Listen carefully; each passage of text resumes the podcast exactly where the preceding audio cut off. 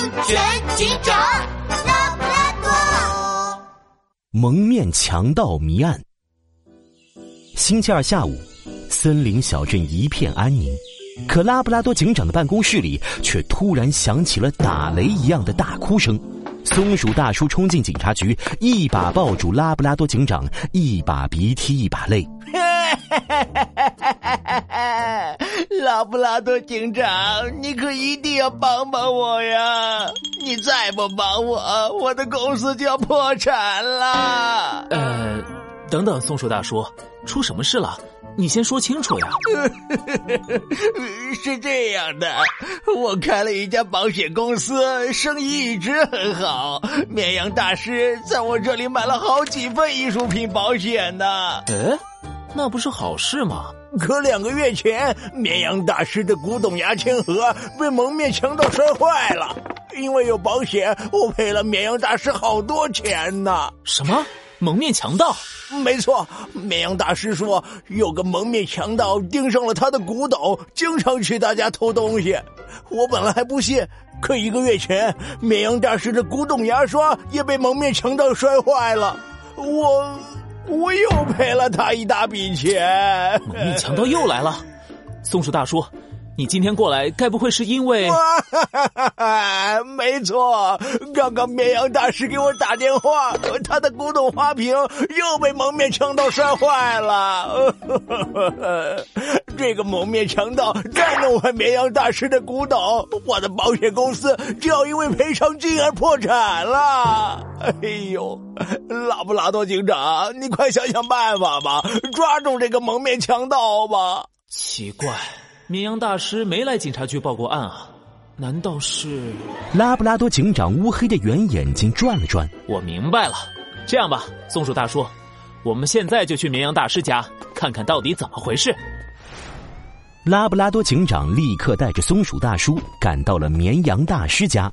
只见绵羊大师家的门开着，满地都是古董花瓶的碎片。松鼠老弟，你来给赔偿金了。怎么，拉布拉多警长也来了？绵羊大师，我听说你碰上了蒙面强盗，你怎么不报警呢？哎呀，这不是怕麻烦警长吗？警长，你平时维护森林小镇的治安已经够劳累了，这点小事儿怎么好麻烦你呢？哎，哎，不麻烦，不麻烦。守护大家的安全是我的责任。绵羊大师，你可以和我说说具体的情况吗？古董花瓶是怎么摔坏的？呃，好的，好的。绵羊大师擦了擦头上的汗，仔细回忆起来。中午的时候，我正在房间里休息。突然，那个蒙面强盗出现了，想要抢走花瓶，结果他一用力，古董花瓶就掉地上摔碎了。蒙面强盗太可恶了！突然出现，绵羊大师，这不太可能吧？你再回忆一下。绵羊大师脑门上的汗更多了，他赶紧改口：“呃。”啊，我说错了，不是突然，呃，是从窗户爬进来的。那后来呢？后来，后来他从窗户逃跑了。拉布拉多警长，我看到的就是这样。哦，是吗？拉布拉多警长掏出放大镜，走到窗户边，仔细的观察起来。很快，他乌黑的圆眼睛就亮了起来。绵羊大师，别演戏了。打碎古董花瓶的蒙面强盗根本不存在啊！不存在！拉布拉多警长指向窗边，窗户的边缘只有一层薄薄的灰，一点其他的痕迹也没有。没错，绵羊大师说，强盗是从窗户爬进来，也是从这里逃跑的。但是窗户的边缘有一层灰，强盗如果经过窗户，一定会留下痕迹，可那里却一点痕迹也没有。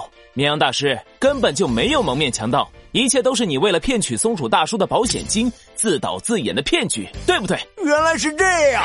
你这头坏绵羊，把我的钱还给我！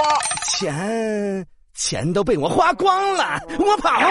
绵羊大师扭头就想跑，结果他刚一迈脚，就踩到了地上的古董花瓶碎片，碎片一下子划伤了他的脚。哎呀，我的脚，我的脚好疼啊！绵羊大师，别跑了，瓷器的碎片很锋利，不能随便靠近，很容易被割伤的。另外，你涉嫌恶意诈骗保险费，包扎好伤口后，就跟我到警局走一趟吧。